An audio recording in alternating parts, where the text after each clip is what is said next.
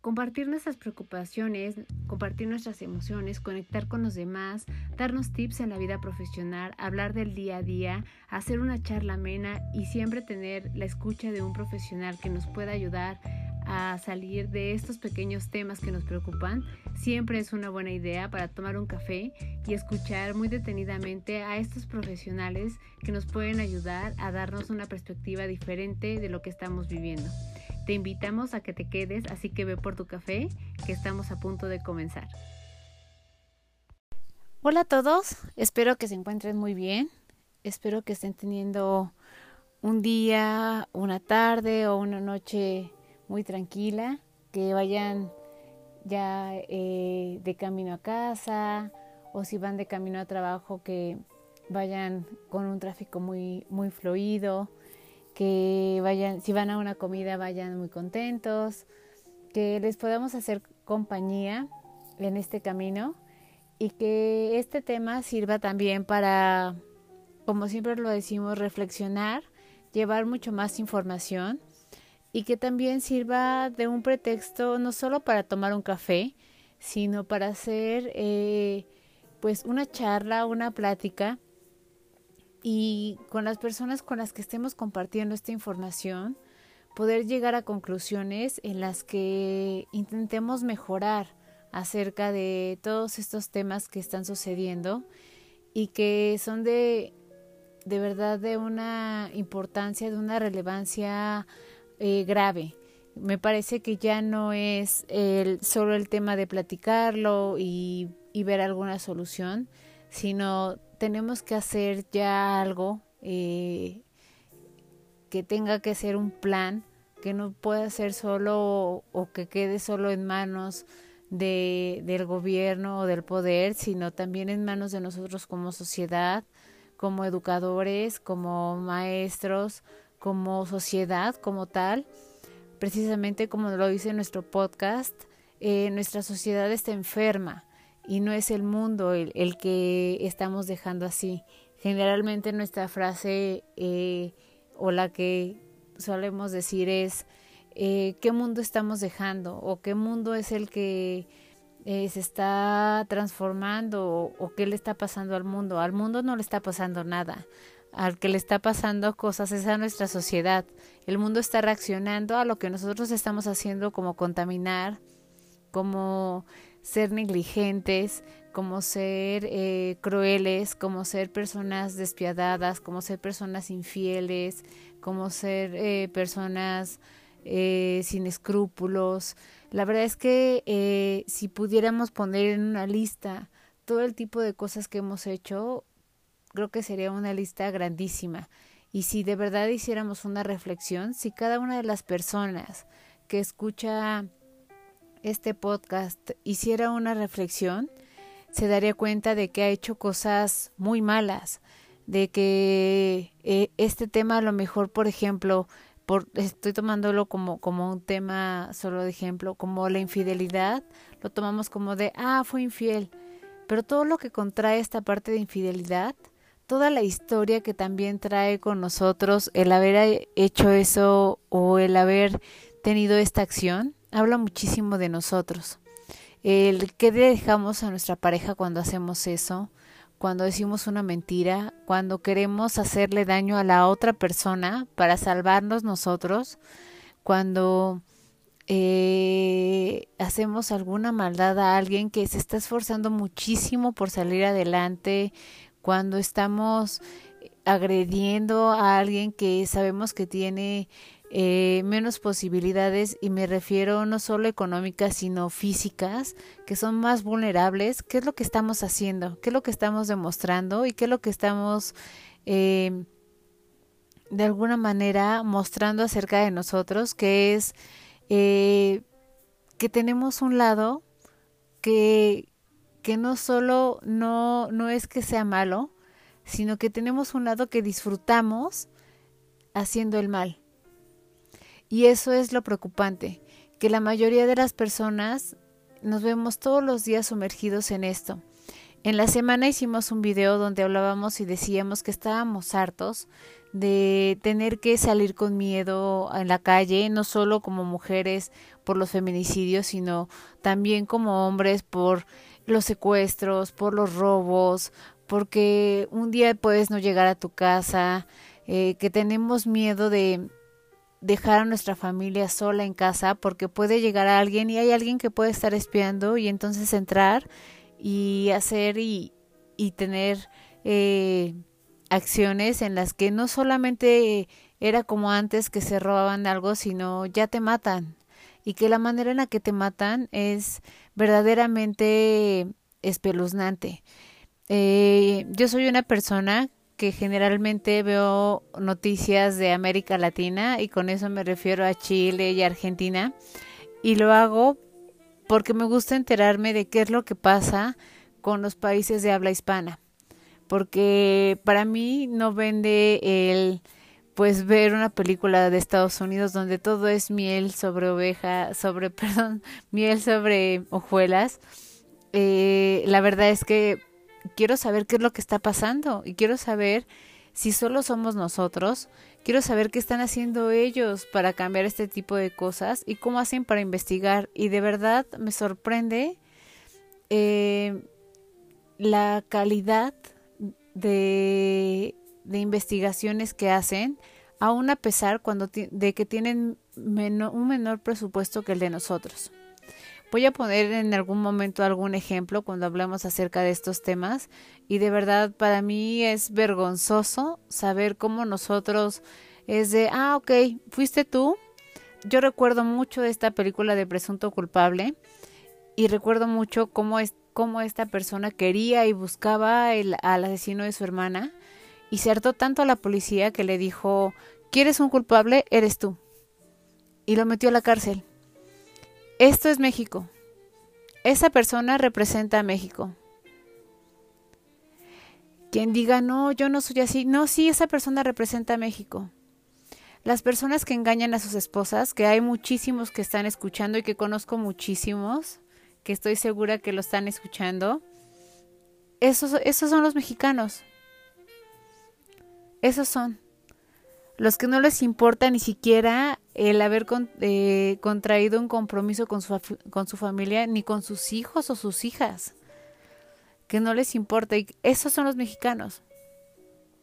Los policías que tiran los puestos de las personas que con mucho esfuerzo eh, compran producto para vender, eso es México. Esos son los mexicanos.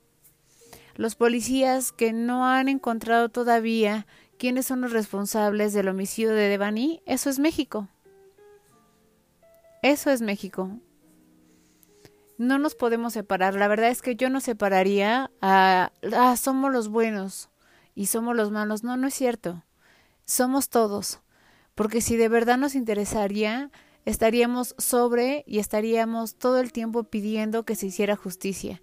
Como yo lo he dicho desde hace varios podcasts, aquí tienen que pasar cosas. Ya no podemos hacer un análisis y decir, ah, ¿por qué pasará? ¿Por qué un asesino serial actuará así? No, ya no. Ya no. Tiene que pasar algo, tiene que suceder algo y tenemos que eh, exigir justicia. El caso de, de esta persona Wallace, que también hay reporteros independientes años, años trabajando sobre eso. Como la señora tiene poder, eso es México. El poder, el burlarse de nosotros. Lo que pasó con el caso de Florence Cassés, eso es México.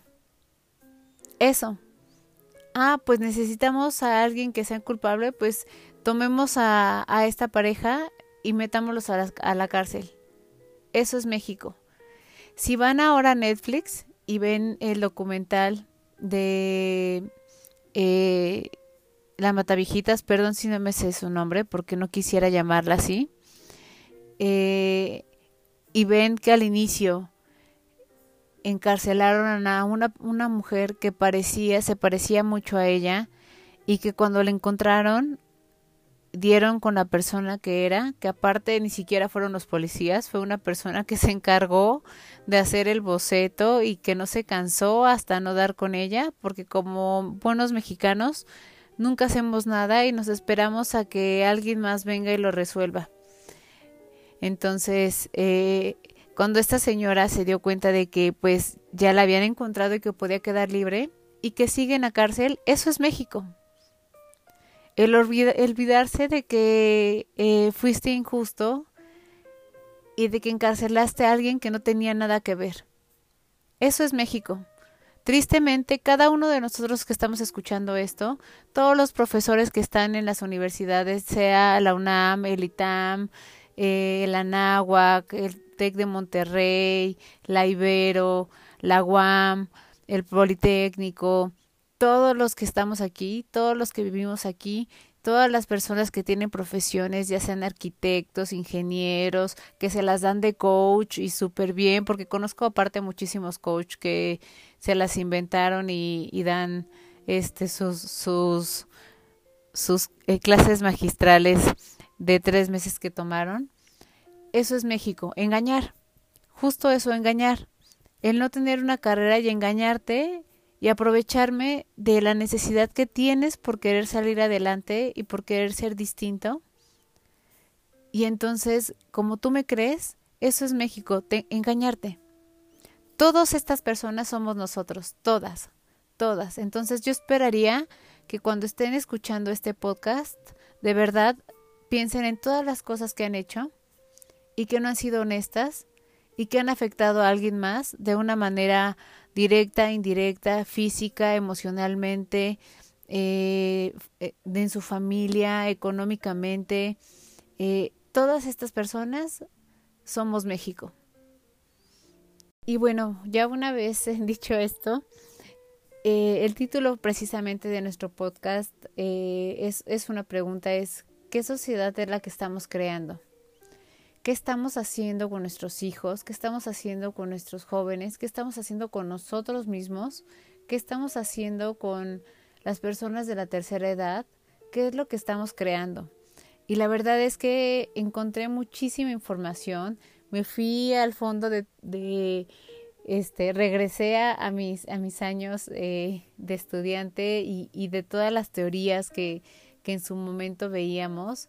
Y tristemente, pues eh, me encuentro con, si hay sus diferencias, pero me encuentro con, con una frase que yo lo resumiría así. Lo explicaré en el transcurso del podcast, pero la frase es esta. Nuestra sociedad ha caído mentalmente en una enfermedad. Estamos enfermos mentalmente. En el momento en el que no nos duele lo que le pasa al otro, en el momento en el que robo y no me causa ninguna culpabilidad, en el momento en el que corro a alguien y lo hago de la manera pues más vil o más grosera y no me sensibilizo porque sé que esta persona va a perder su trabajo, estoy enfermo. No puedo no tener empatía. Las personas eh, fuimos creadas para, para, para crecí crecer y para desarrollarnos en grupos. Y lo que hemos hecho es dividir nuestros grupos, segregar nuestros grupos. Por ahí hay un post, un post que van a encontrar acerca de, de cómo ahora nos ofendemos por cosas que no tienen razón de ser. Ahora ya también hay un racismo hacia la gente de, de, este, de, de piel este, blanca ya también son racistas, ya también somos racistas con ellos. Es increíble. Y cuando vean este post, de verdad presten atención, está dividido en tres.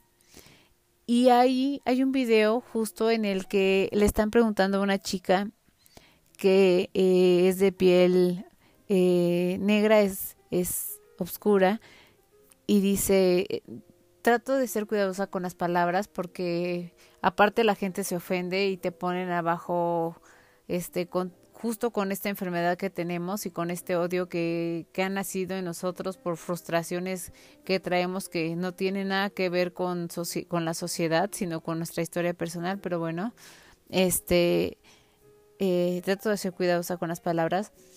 Le preguntan, oye, ganaste eh, 800 dólares y hay otra persona que es de piel blanca que ganó 800 dólares. Están en la misma condición. ¿Y saben qué le contesta a la chica? No, no estamos en, la condición, en las mismas condiciones porque yo soy negra. Y todos se quedan callados porque no entienden, porque ella no logra entender que ambos ganaron. Entonces también trae sus ganancias secundarias el hacernos los pobrecitos. Y esto también es lo que pasa y lo que hablamos en algún momento en el tema de infidelidad. Tiene sus ganancias secundarias ser la persona a la que se le es infiel. ¿Por qué? Porque puedo reclamar. ¿Por qué? Porque me pueden rogar. ¿Por qué? Porque puedo sacar mi odio en ese momento. ¿Por qué? Porque puedo tenerte siempre como eh, un esclavo o una esclava. O porque todo el tiempo puedo estar eh, sacando este coraje que tengo en el que yo tampoco vivo y entonces es estar, estar repitiendo y repitiendo y repitiendo esta acción y a esto le llamamos ganancias secundarias. Y esto es lo que hace esta chica. Ya no, ya no se trata entonces de, de un tema de, de si somos eh, de, un, de un color de piel o no. Ya se trata de, de ser minorías. Ya nos, nos viene mejor ser minorías.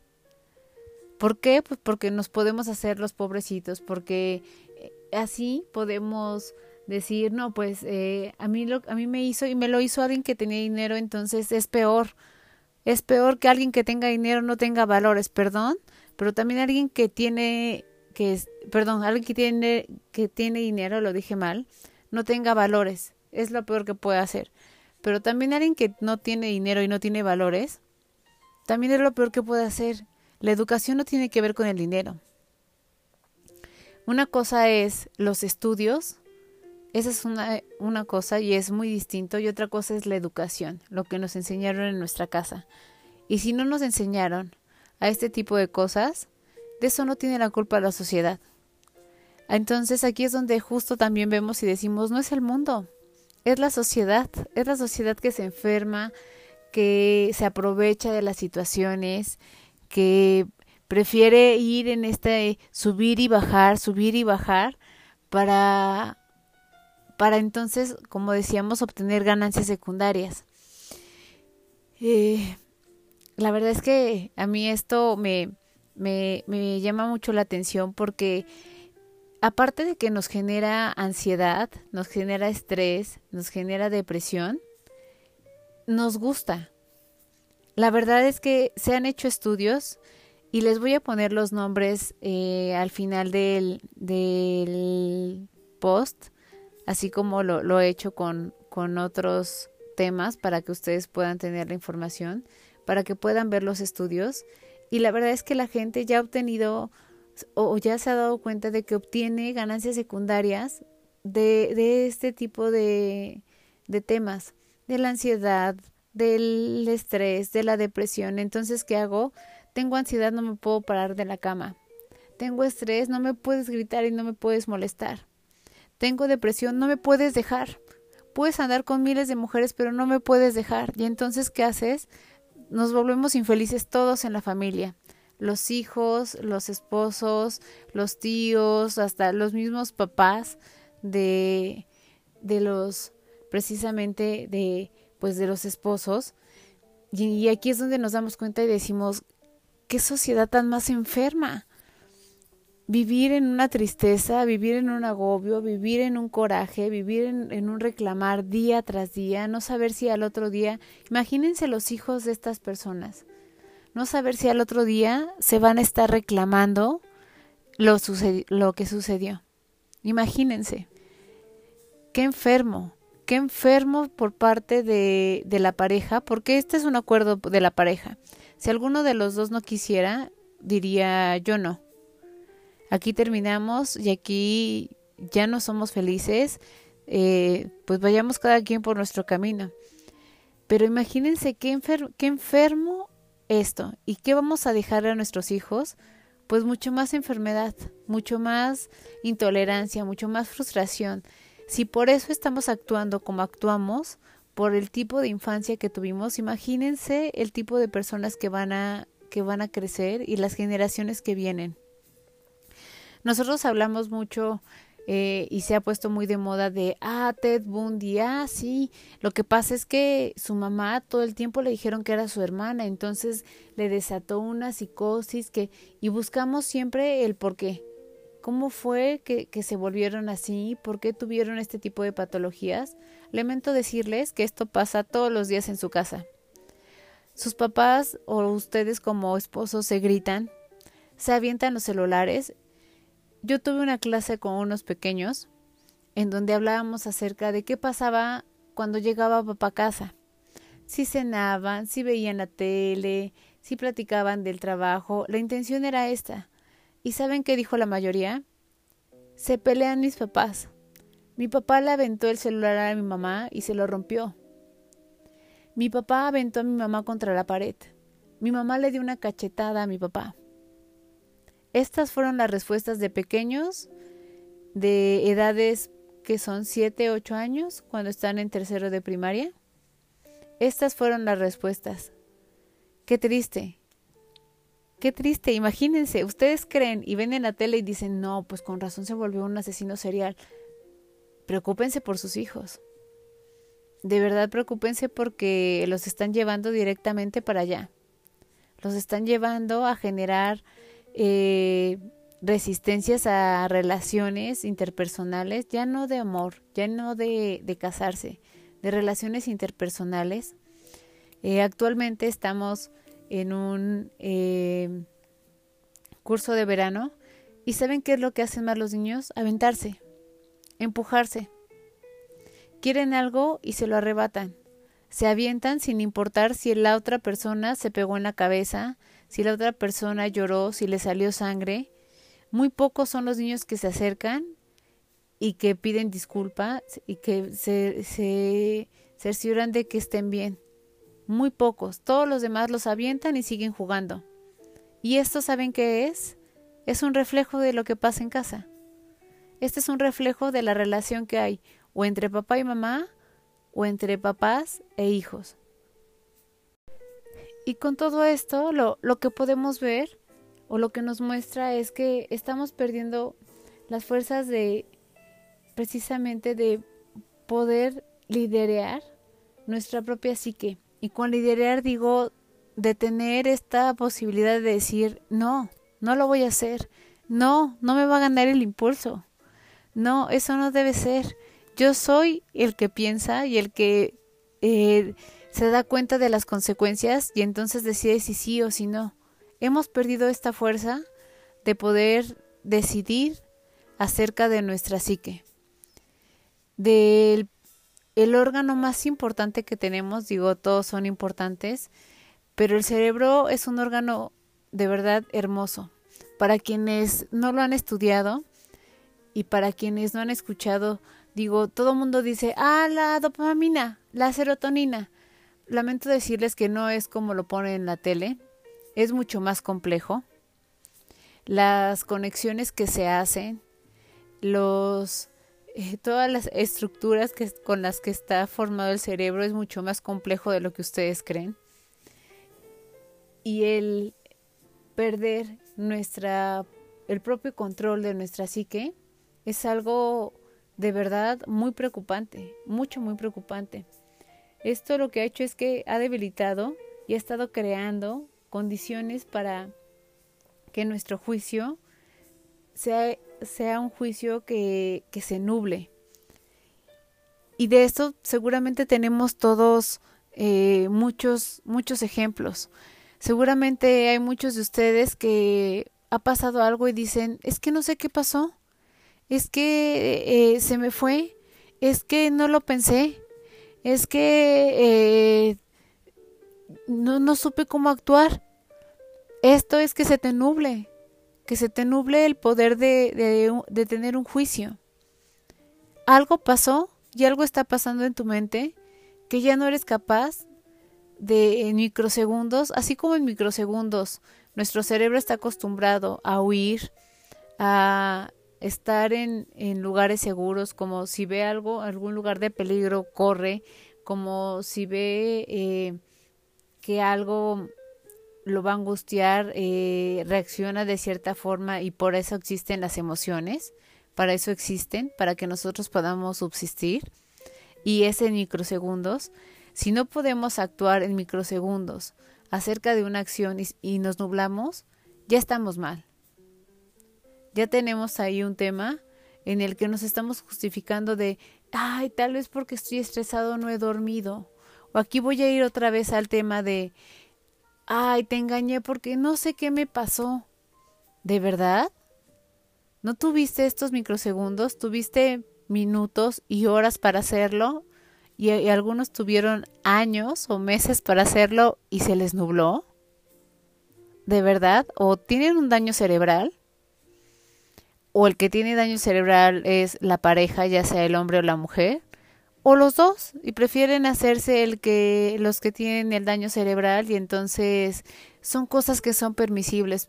Perdón, pero hay cosas que no son permisibles. Un asesinato no es permisible, un daño físico no es permisible, una humillación no es permisible, un robo no es permisible, un fraude hacia una persona no es permisible, una infidelidad no es permisible. ¿Por qué creen que sí? ¿Por qué lo han normalizado? ¿Por qué lo hemos normalizado? Porque nuestro cerebro está actuando de maneras extrañas, porque está eh, actuando de forma, de una forma en la que no debería de actuar. Nuestro cerebro no está hecho para esto. Hay un, un autor eh, que se llama Jos Mirlo y él ha trabajado mucho acerca de eh, la psicosis global. ¿Qué es la psicosis global? Es esta propagación, perdón, de cómo se promueve la desinformación y cómo hay técnicas que se utilizan no solo en el poder, sino en la mercadotecnia, entre nosotros mismos como manipuladores, para lavar el cerebro de los demás y así tener un control del pensamiento en estados en los que a lo mejor estamos eh, no totalmente al 100. Somos tan listos que nos damos cuenta cuando alguien está bajoneado y ¿qué hacemos? Ah, pues vamos y le metemos ideas acerca de alguien más. O le pido dinero prestado. O eh, obtengo alguna ganancia acerca de eso. Este autor, de verdad se los recomiendo. Van a encontrar mucha literatura en inglés porque toda, todas sus investigaciones son muy actuales, pero esta psicosis global de la que él habla, precisamente lo que dice es, no necesitamos este ni a un Richard Ramírez, no necesitamos un Ted Bundy, no necesitamos a un Jeffrey Dahmer, todos estamos siendo psicóticos, todos estamos abusando de los demás y estamos matando espiritualmente a alguien. Estamos hiriendo a alguien, estamos lastimando y estamos quitándoles y robándoles parte de eh, autoestima, de amor propio, de creer hacia los demás, de creer a nivel profesional. Estamos siendo eh, personas dañinas, pero está permitido. Si la otra persona no se queja, ah, pues entonces está permitido. No, no señores, no profesores, no permitan que los niños, si no se quejan porque un niño es abusivo, dejen que sea abusivo. Pongan orden, pongan orden en sus hijos. No permitan que les falten al respeto. Los hijos no manotean. Los hijos no les dicen groserías a sus papás. Los hijos están aprendiendo acerca de sus papás y precisamente es por esto que las relaciones entre parejas tienen que ser relaciones puras. Imagínense una relación donde ha habido engaños y donde ha habido eh, esta parte de perdonar. Si son hombres, seguramente van a ser hombres como sus papás, machistas, y si son mujeres, van a ser mujeres que pues mi mamá perdonaba y no pasaba nada y fuimos muy felices y no es cierto. No fueron muy felices, nuestro cerebro nos engaña. Nuestro cerebro crea recuerdos que no existen. Y eso también está comprobado. Si yo voy y te repito muchas veces que un día en Navidad tal persona en el trabajo se cayó por las escaleras y si te acuerdas y si me dices que no y después te lo vuelvo a repetir después de cierto tiempo y después te lo vuelvo a repetir y después te lo vuelvo a repetir, ¿sabes qué voy a hacer? Voy a crear esa imagen en tu, en tu cerebro y cuando te lo diga me vas a decir, sí, sí me acuerdo. Entonces esto es lo que hacen los papás enfermos. Les crean recuerdos a, a sus hijos que no fueron ciertos que no fueron felices, pero que inconscientemente tienen dolencias. Y es aquí donde entra esta parte de no sé por qué tengo que ir al psicólogo, no sé por qué siento coraje hacia mi papá o hacia mi mamá, no sé por qué no puedo mantener una relación eh, con eh, una pareja estable. Porque están estos recuerdos escondidos, porque en realidad sí se vivieron, porque en realidad sí hubo un sentimiento y una emoción hacia ellos, entonces hay que tener mucho cuidado. Justo eh, Mirlo lo que hizo fue hacer, eh, proponer una onda de terror y decir lo que hacemos y lo que hacen las personas en mercadotecnia y en, em, en el poder y los propios padres o las personas que tienen poder es hacer estas curvas, son unas curvas como si fuera una viborita, en donde la parte que está en la parte superior genera miedo. Y el miedo es como el te voy a dejar. O el tu papá va a llegar borracho. O tu papá nos va a abandonar. O no vamos a tener dinero. Y después baja esta, esta curva y justo en la parte eh, posterior, en la parte baja, entra la calma. Y entonces ya estamos tranquilos y decimos, ah, no pasó nada. Después viene otra vez esta curva que sube y viene a lo mejor ya no un miedo donde yo te estoy diciendo algo, sino donde yo veo cómo mi papá maltrata a mi mamá o donde justo yo veo cómo eh, mis papás se engañan o donde yo veo cómo hay peleas en casa o donde yo veo cómo no hay amor en casa porque ese también es un tema que toca Mirlo, donde dice el amor es necesario en casa. No se trata solo de tratarse bien y no pelearse. Se necesita amor para crear. Y de verdad sí se necesita. Si hay parejas que ya no tienen amor, que ya no se generó este amor, es muy válido separarse. Y creo que es por el bien de los dos y por la felicidad de los dos. Pero tristemente en México es un tema que no se hace. Prefiero que seas mío a que te vayas con alguien más y que todos, todos los que estamos alrededor, aún sean así nuestros hijos, seamos infelices. Y así, así va esta, esta, esta onda o esta, sí, esta onda de terror, como lo llama Mirlo, hasta llegar a un punto de clímax. ¿Qué pasa en el clímax? Eh, la persona que es la víctima o que es la más vulnerable es la que entra en un estado de crisis es la que puede ser a lo mejor la esposa o el esposo y decir ya no quiero más, no quiero saber más, me quiero separar, esto es horrible, estas subidas y bajadas, estos estados de terror y después de calma son horribles. Pueden ser los hijos diciendo ya no quiero papá, ya quiero vivir en un lugar bien y entonces es cuando hay que llevarlos al psicólogo. Y ¿qué hacemos los papás? Ay, si no necesita ir al psicólogo, si está bien, ¿para qué lo llevamos? Así somos, así somos. Si se dan cuenta, hemos estado hablando en los, bueno, en todo eh, este tema de eh, pretextos para un café, pero en los últimos temas hemos hablado mucho de salud mental.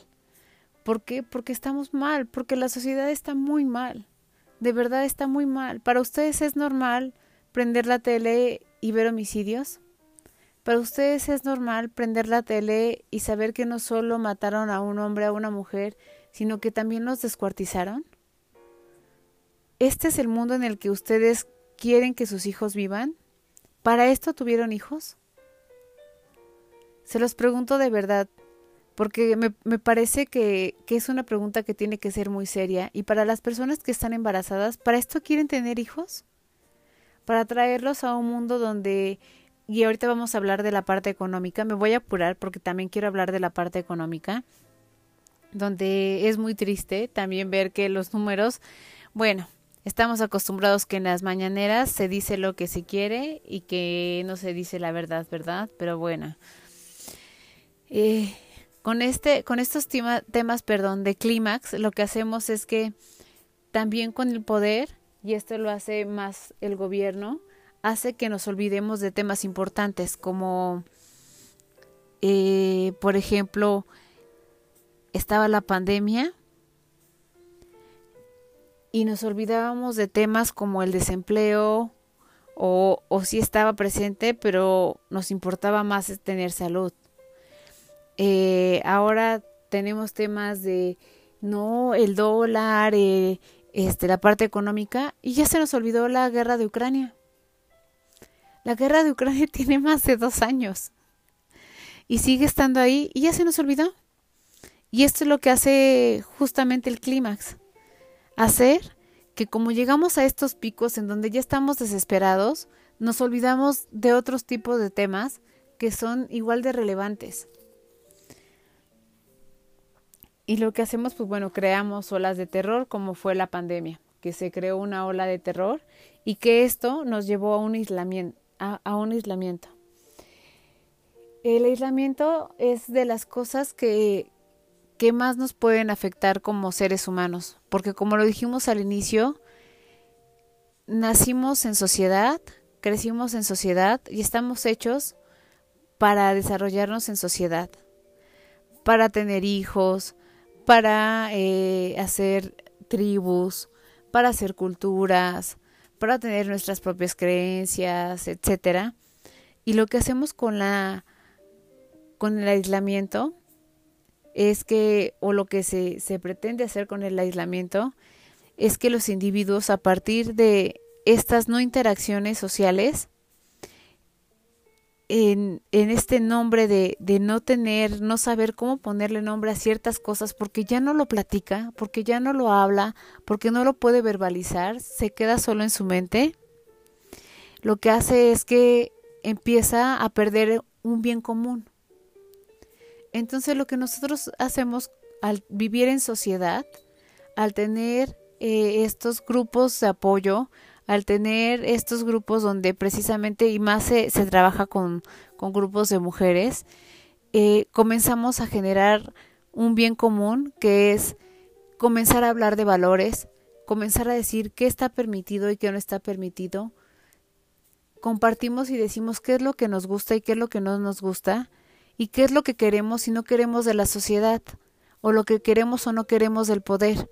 Pero esto obviamente pues no le conviene al poder. ¿Qué es lo que le conviene? Estar aislados. Que estemos en nuestras casas y que no tengamos con quién hablar y que nos conformemos con lo que hay.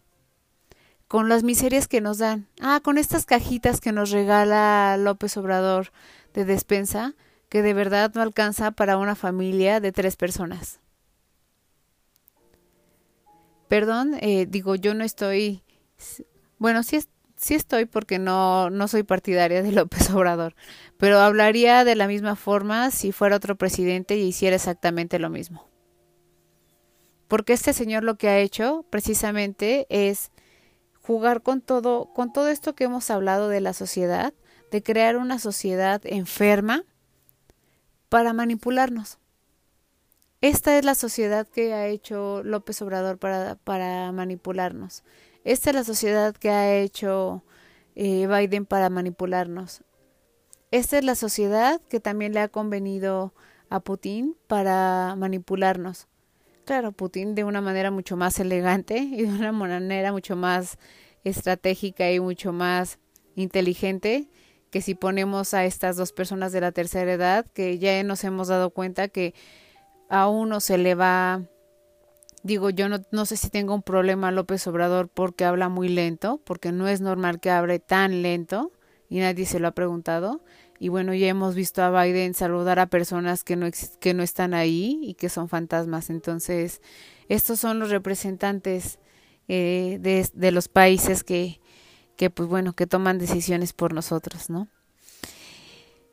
Y lo que tenemos que hacer precisamente es regresar a esta parte de, de hacer eh, estos grupos, de vivir en, en grupos y vivir en sociedad, porque incluso un individuo sin tener interacción con otra persona saben qué es lo que puede pasar, puede ser susceptible a tener delirios. Y volvemos a hablar a la parte de la enfermedad mental. No sé si ustedes eh, supieron, si no búsquenlo en internet, pero hace 15 días, 20 o 20 días, a lo mucho un mes, se restringieron, restringieron, perdón, un número muy importante de medicamentos que no pasaron las pruebas de Cofepris y que sin embargo no las estaban dando y que se estaban dando en el Seguro Social. Esto es inaudito. No puede ser que Cofepris no haya revisado estos medicamentos que seguramente debió de, haber sido por orden de alguien más y los quitaron del mercado. ¿Y saben qué hicieron?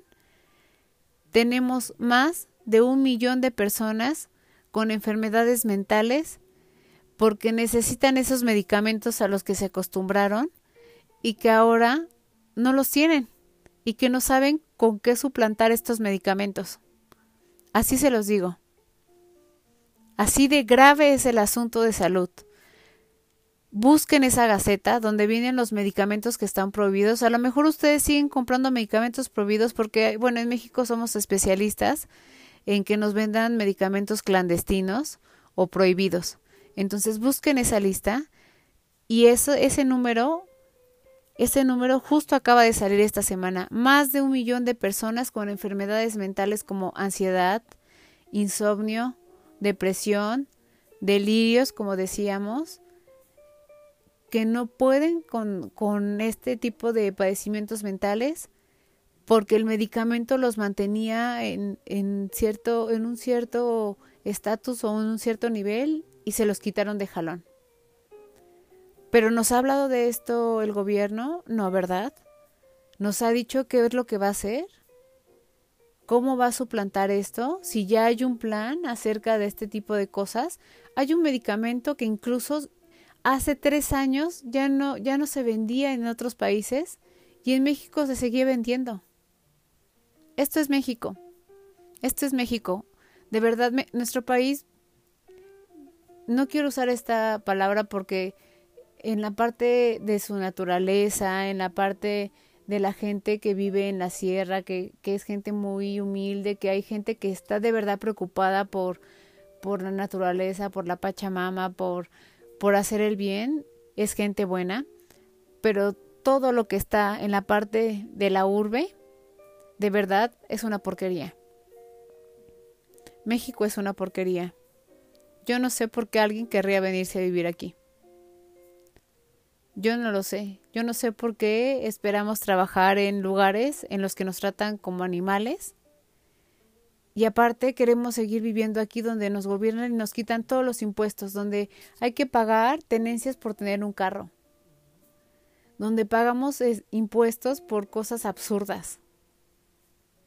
Esto es México y se tiene que decir.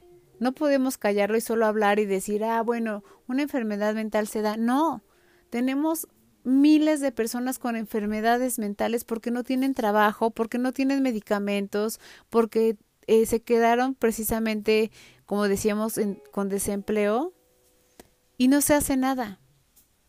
Esto es México y se tiene que decir y se tiene que hacer algo. Ay, creo que ya me extendí como siempre. este, porque siempre doy ejemplos y, y trato de que todo quede muy claro.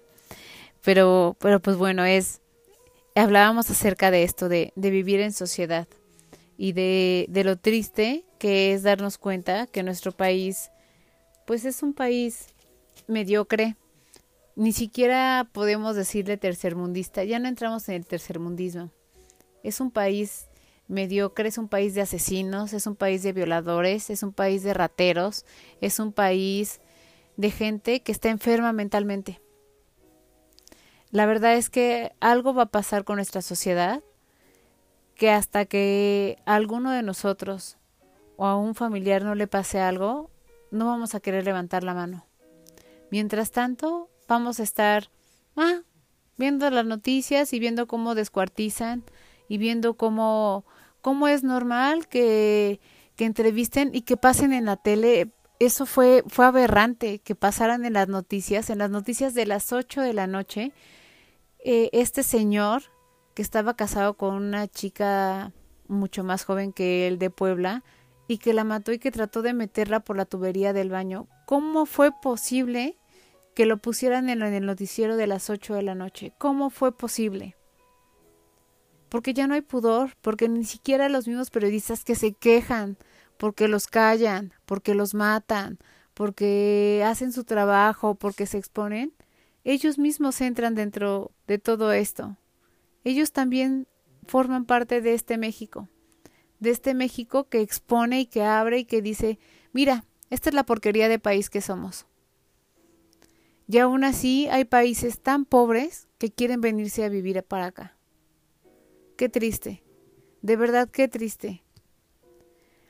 Me voy a saltar a la parte de los números porque de verdad tenía mucha información y no, no quiero, no quiero este, no darla toda pero, eh, pues bueno, lo que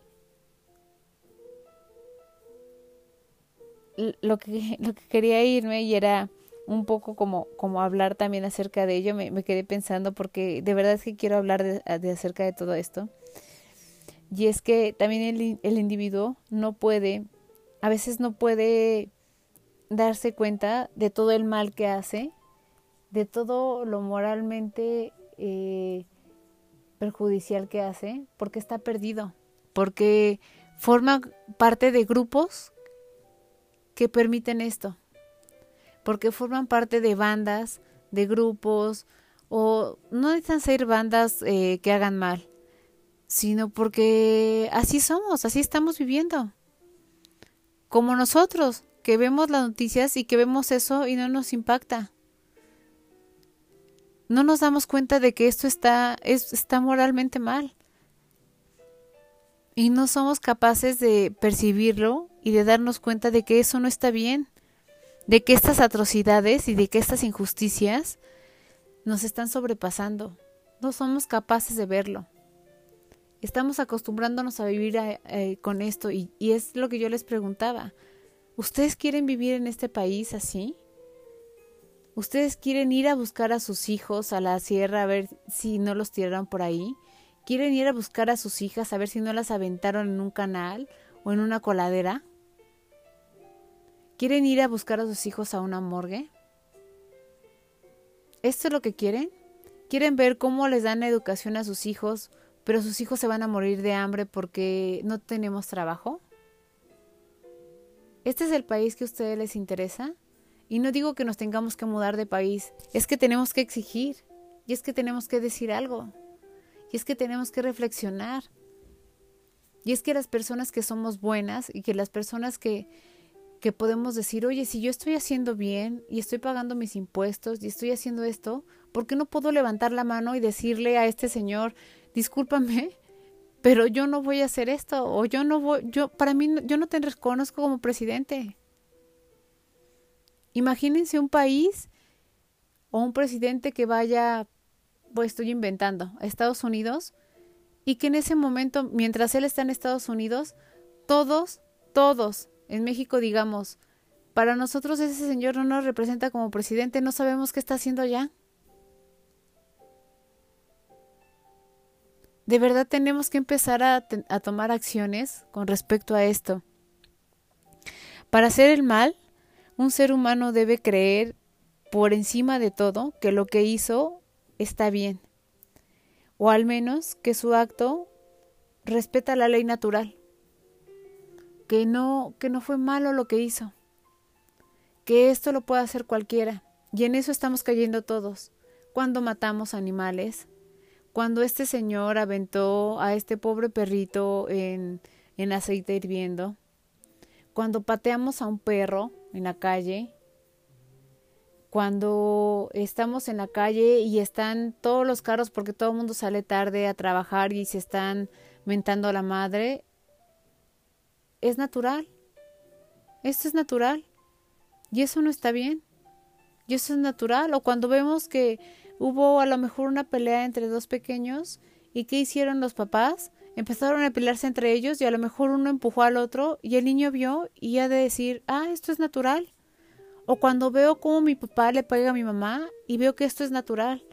Y veo cómo el gobierno tiene muy pocas instituciones para darles albergue a las mujeres. Porque hay muy poco presupuesto para esto. Y esto no me lo estoy inventando, ¿eh? De verdad no. Tengo una amiga que es una muy buena amiga que tiene tiempo que no platico con ella y ha trabajado mucho tiempo en albergues, dando auxilio a las mujeres, tranquilizándolas, asesorándolas. Y ella justo nos lo decía, no hay presupuesto para los albergues. No podemos recibir cierto número de mujeres porque no hay presupuesto.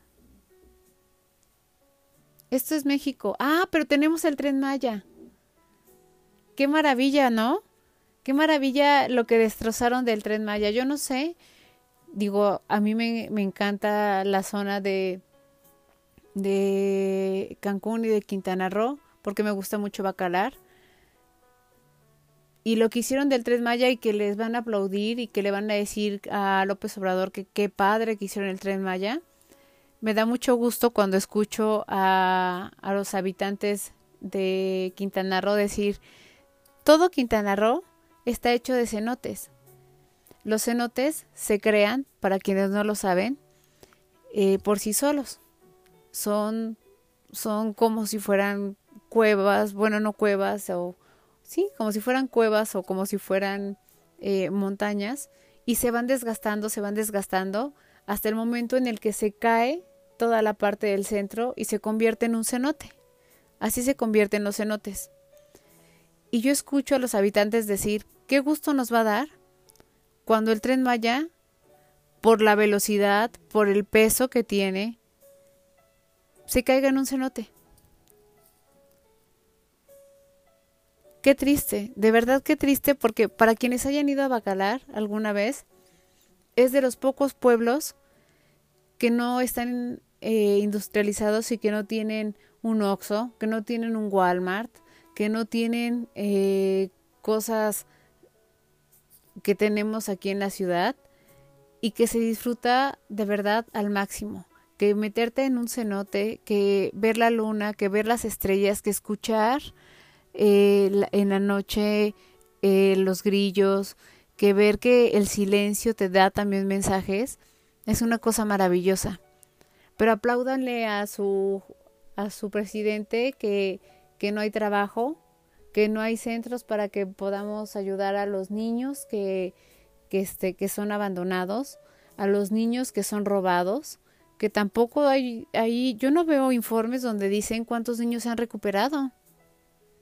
Hay páginas donde puedes eh, meterte a ver si, si hay niños que, que se han robado, pero nunca te ponen si los recuperaron. Yo creo que señor López Obrador podría poner una, una hoja, una página donde pudiera poner a quienes recuperaron, porque no sabemos si se recuperaron o no. Si se encontraron desafortunadamente a lo mejor fallecidos o si regresaron a sus casas. Poner una hoja donde solo están los desaparecidos no sirve de nada, señor. De verdad no sirve de nada. Pero felicidades por su por su aeropuerto que en donde sus aviones que de por sí no hay casi aviones y aterrizan mal, pues bueno, este, ¿qué les digo? ¿No? Y donde los taxis cobran muchísimo para llegar y donde la gente sigue yéndose o sigue viajando por el aeropuerto Benito Juárez, porque es más seguro, aunque haya mucha más gente, se confía más en ese aeropuerto que en el, eh, que en el AIFA, por el solo hecho de que lo hizo pues este señor este señor que ni siquiera sabe hablar español, menos, menos hablar inglés. Nos quejábamos de Peña Nieto que no hablaba inglés y este señor ni siquiera sabe hablar español. Ya, ya llegando al final de, de nuestro podcast, porque ya lo alargué mucho como siempre, eh, antes de continuar, sí quiero dejar claro que no es que estoy en contra de este señor que se supone que nos representa, Estoy en contra de lo que no hace. Hubiera sido él, hubiera sido quien hubiera quedado, si hubiera actuado y hubiera hecho lo mismo que está haciendo esta persona, me quejaría igual. Si no están preparados para gobernar, no levanten la mano. Si lo que necesitan es dinero y robar, de verdad busquen otra forma de hacerlo. No levanten la mano y no hagan de nuestra vida eh, una porquería. Y digo una porquería porque no hay dinero, porque las personas corremos peligro, porque las vialidades afuera de verdad eh, hacen más caos que, que ayuda, porque las personas más vulnerables no tienen ayuda, como son las personas de la tercera edad, como son las mujeres, como son los niños, porque se necesita demasiado, como lo que pasó apenas en Chiapas, acerca de, eh, estas personas a las que secuestraron, y yo vi todo el programa acerca de, de un dirigente que hablaba y decía de todo el problema que ha venido desde años. Y al señor López Obrador, pues, ¿qué hizo? Pues esperó a que alguien más los buscara. Pues al fin que son cuatro o seis vidas. No son sus hijos. No es el chocoflán. Porque si fuera el chocoflán, pues hubiera salido a defenderlo, ¿no? Y no me estoy burlando de él, del niño. Lo digo porque me da mucho coraje porque tan es importante la vida del hijo de López Obrador como es importante la vida de estas personas que afortunadamente lograron rescatar y por quienes no hizo nada. Por eso, por eso, por eso uso este tipo de palabras, que sé que no debería de hacerlo, pero esta persona se burla de nosotros. Y pues bueno, ya, ya para, para, para ir cerrando un poquito, híjole, me faltaba muchísimo, muchísimo. La verdad es que igual y, también este hacemos eh, este eh, dos capítulos, pero voy a tratar de resumirlo para no hacerlo.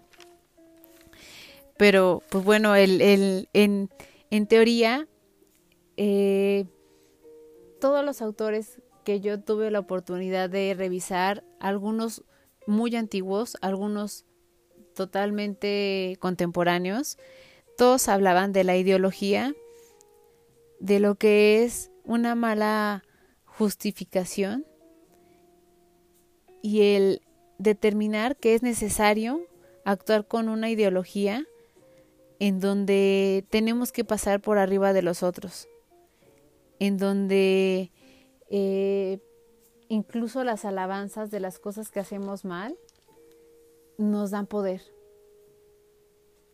Y ahí tenemos un ejemplo como Hitler, ¿no? Que fue, que sigue siendo una persona alabada y, y sigue siendo una persona de, pero ¿cómo pudo? Pero ¿cómo pudo? Dios mío, o sea, ¿pero ¿en qué cerebro este cupo eso? No es como decir, wow, ¿cómo, cómo pudo hacerlo?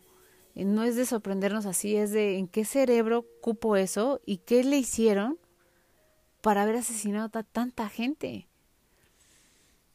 Y no podía no hablar en este caso acerca de Freud, justo en su libro de Psicología de las Masas y el análisis del yo.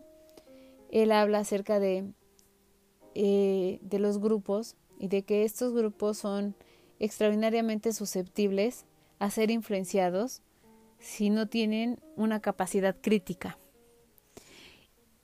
Fíjense, eh, Sigmund Freud hizo su primer libro que fue eh, La interpretación de los sueños en 1910. Eh, la psicología de las masas no creo que haya tenido mucho tiempo más adelante y ya hablaba acerca de la ignorancia, de cómo la ignorancia eh, ayuda muchísimo para que precisamente estos grupos puedan ser débiles y puedan ser influenciables. Y es lo que vivimos hoy todos los días. Mientras más ignorantes somos, más creemos que, que todo lo que un presidente viene y propone está, está muy bien y que lo que nos dan en las mañaneras acerca de números de, de, eh, de empleos y demás son verdaderos cuando no es cierto. El desarrollo de las técnicas de manipulación que se han hecho eh, los narcisismos que, que se han creado con estas aplicaciones que se tienen, todas las personas que en este momento estén subiendo fotos en, en Instagram, que estén eh, eh, poniendo una vida que no tienen y que tristemente saben que no tienen. Todos estos, estos videos de TikTok que lo que hacen es eh, hablar y dar consejos de repente como si de verdad fueran sabios y muchos ni siquiera estudiaron la carrera porque también se ha hecho una investigación acerca de eso y estaría padrísimo que, tuviéramos este un podcast acerca de esto y de los números de cuántas personas se han estudiado y cuántas no, de las que dan justo estos eh, eh, eh, estos consejos que la gente por ignorancia precisamente sigue. Y pues bueno, que si se puede tener salida o no, sí se puede tener salida. Eh, antes de nombrar la salida, quisiera irme a la parte de, los números de la parte económica porque no quisiera saltármela. Cuando empezó el 2023, López Obrador dijo que crearía 577.500 empleos formales. De estos, 135.081 serían con plazas, lo que quiere decir que no iban a ser proyectos, ni iban a ser contratados por outsourcing, ni iban a ser pagados por otro medio, sino con plazas, con prestaciones de ley. Que el 86.1% iban a ser contratos permanentes, que ya no iban a pasar por este periodo de tres meses que la mayoría pasamos cuando tenemos un empleo y que solo el 13.9% iba a ser de empleo informal. Entonces parecía todo muy bonito y decíamos, ah, bueno, solo 13% de empleo informal, perfecto. Para marzo de este año, quiero decirles que, uno, el sueldo base solo aumentó a 525.3 pesos, que no alcanza para nada.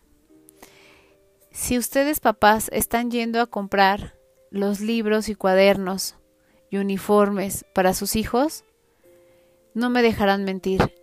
Con 500 pesos no te alcanza ni para comprar lo, necesario para un hijo.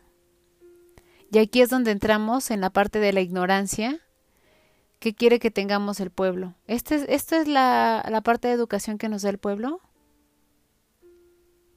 ¿Este es el salario mínimo con el que quiere que comamos y que tengamos salud?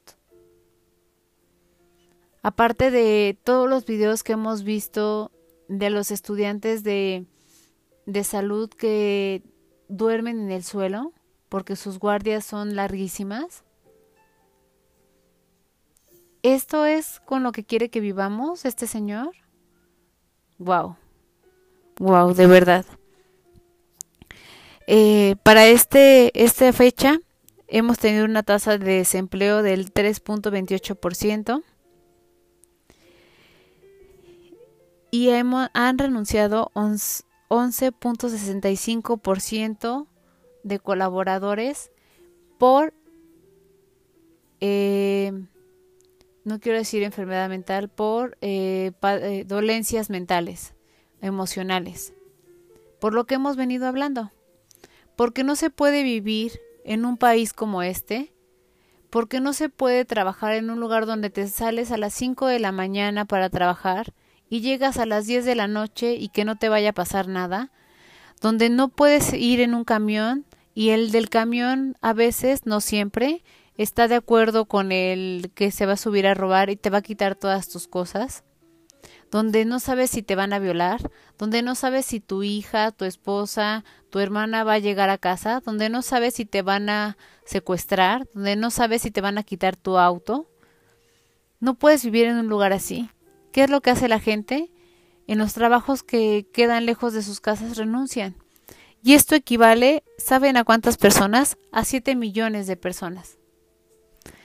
Esto que suena muy, muy pequeño en cantidad, que son el 11.65%, son 7 millones de personas que están buscando un empleo mejor porque no puede con el miedo.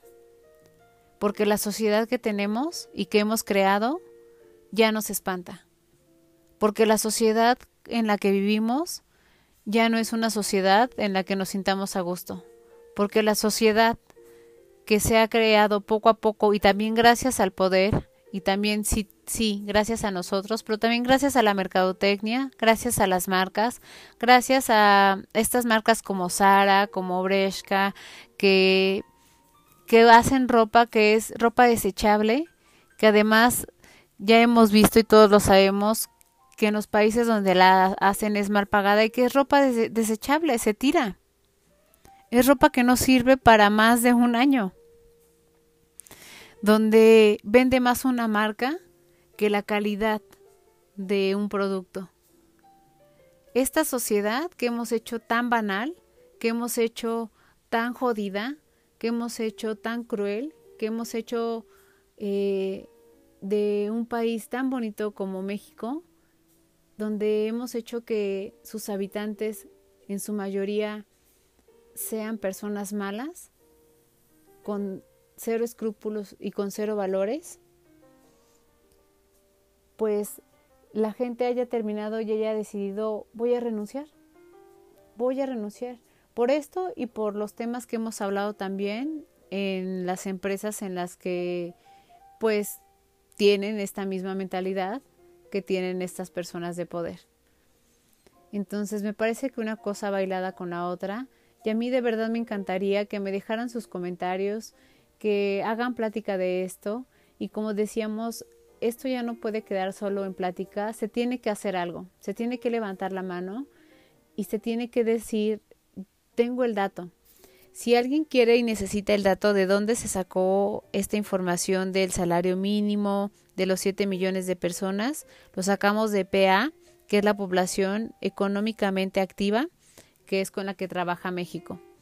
Entonces, eh, nosotros lo hacemos pues con toda la intención precisamente de que las personas tengan un sustento para vivir, que tengan calidad de vida emocional, calidad de vida de salud, calidad de vida en general y que no tengamos miedo del lugar en el que vivimos, de las personas que nos representan y que no nos genere solo coraje el ver cómo el hijo de un presidente puede tener un reloj que cuesta más de con lo que podrían vivir, les ha puesto más de 50 familias, pagando su escuela y pagando los alimentos por una buena cantidad de meses. Qué triste, pero esta es la sociedad que hemos creado y por eso tenemos este mal mental. Nuevo, vuelvo, perdón, este, nuevamente a repetir la frase con la que iniciamos eh, precisamente la el podcast de cómo resumiríamos la sociedad actualmente y es nuestra sociedad ha caído mentalmente en una enfermedad de la que tristemente no hemos podido salir. Entonces, si ustedes tienen oportunidad, métanse a las páginas, vean los medicamentos que ya prohibió Cofepris, métanse a ver los números que no da López Obrador y métanse a informarse y, y vean para que justo se den cuenta que no es mentira lo que estamos hablando y que todo esto de lo que se está diciendo es verdad. Espero que hayan disfrutado el podcast. Eh, el próximo podcast vamos a hablar acerca de las necesidades afectivas y por qué funciona también Tinder. Entonces, si por ahí alguien tiene historias de Tinder truculentas que nos quiera compartir, que nos quiera este eh, mencionar para que también podamos clasificarlas como lo hicimos en el podcast eh, pasado, nos ayudaría muchísimo. Tenemos una semana para hacerlo, entonces nos quedará muy bien. Les agradezco mucho la atención como siempre, la paciencia porque duró muchísimo. Últimamente me he extendido mucho, les prometo ser más breve. Y como siempre les agradezco el tiempo para estar aquí, les agradezco que se tomen un café conmigo y que ocupen cualquier pretexto para que podamos hablar de todos estos temas que nos interesan y que nos ayudan a ser mejores personas. Un abrazo y que tengan ya sea linda noche, lindo día o linda tarde. Gracias por acompañarnos en un episodio más de Pretextos para un café.